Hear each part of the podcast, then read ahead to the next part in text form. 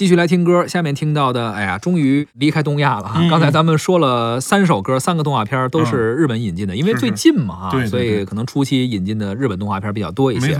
而下面听到的这个《蓝精灵之歌》，嗯出自动画片《蓝精灵》啊这是美国引进的动画片，但实际上它最早是源于比利时。嗯呃包括我们去看这个比利时的一些展览啊，它总会把什么巧克力呀、是钻石啊和蓝精灵作为它的一些形象代表。啊，这个歌啊，你听过没有？啊，听过。哎，是吧？山地那边，呃海那那边有一群蓝精灵，哎是吧他？们活泼又聪明，对是吧？他们调皮又还老被改编哈，哎各种歪唱。这个歌啊，是一首百分之一百的本土作品。对，很多人认为当时动画片是引进的，哎，歌也是引进的，包括我们之前听的什么有中文版的，哎啊还有这个外国话的，咱们觉得好像是给人那曲子重新填一中文词儿，哎，但是这歌不是，哎这我也有印象。对，这是完完全全的我们自己因根据动画片改编并配上的歌。对你就那么贴合，就像它本歌一样。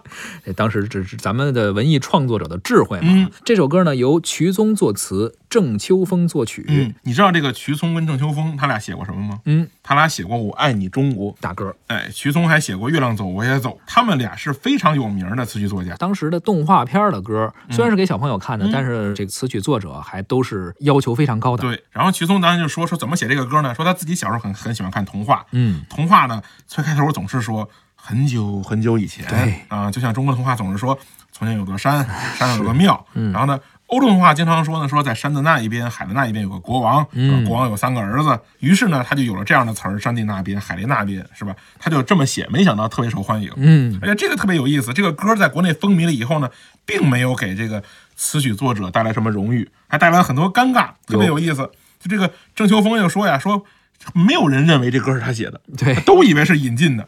有一次啊，有一个全国优秀歌曲评奖，然后他就把这歌送上去了，结果被退回来了，还还 还加了评语，说你不能拿美国歌应付我们，说你这抄袭还 还来评奖，结果呢哪儿说理去？就跟人别人解释，就说这歌确实是我写的。后来人家派了个调查组调查他，嗯，调查完之后确定啊，这个歌确实是你们写的啊，这个歌还真就得了首届全国少儿歌曲作品大赛的奖。他后来还获了鲁迅文艺奖这个歌。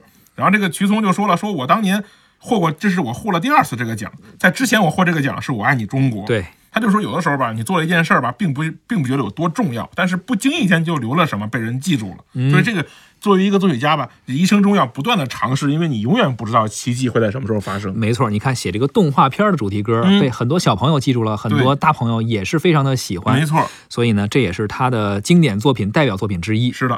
下面咱们就来听一下这首《蓝精灵之歌》。